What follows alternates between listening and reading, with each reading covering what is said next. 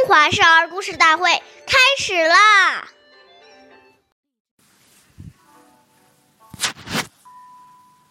岁月易流逝，故事永流传。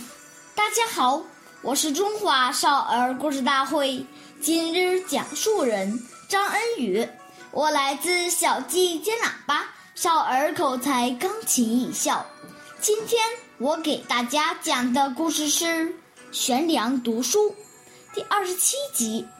东汉时有个叫孙敬的年轻人，他从小就很有志向，一直坚持刻苦读书。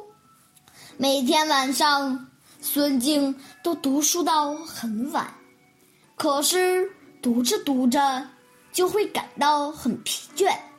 时常忍不住打瞌睡，从而降低了读书的效率，耽误了不少时间。为了打起精神学习，孙敬想到了一个好办法。他找来一根绳子，一头绑在房梁上，另一头绑在自己的头发上。这样，当自己读书的感到。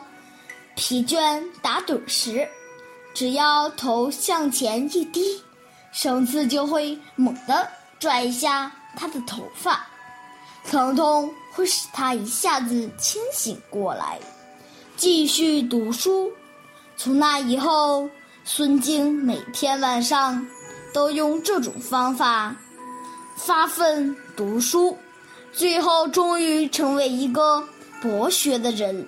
下面有请故事大会导师王老师为我们解析这段小故事，掌声欢迎！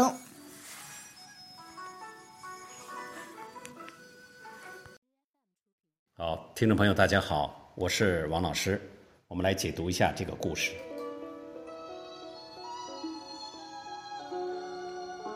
我们说，人与人之间的交谈很多。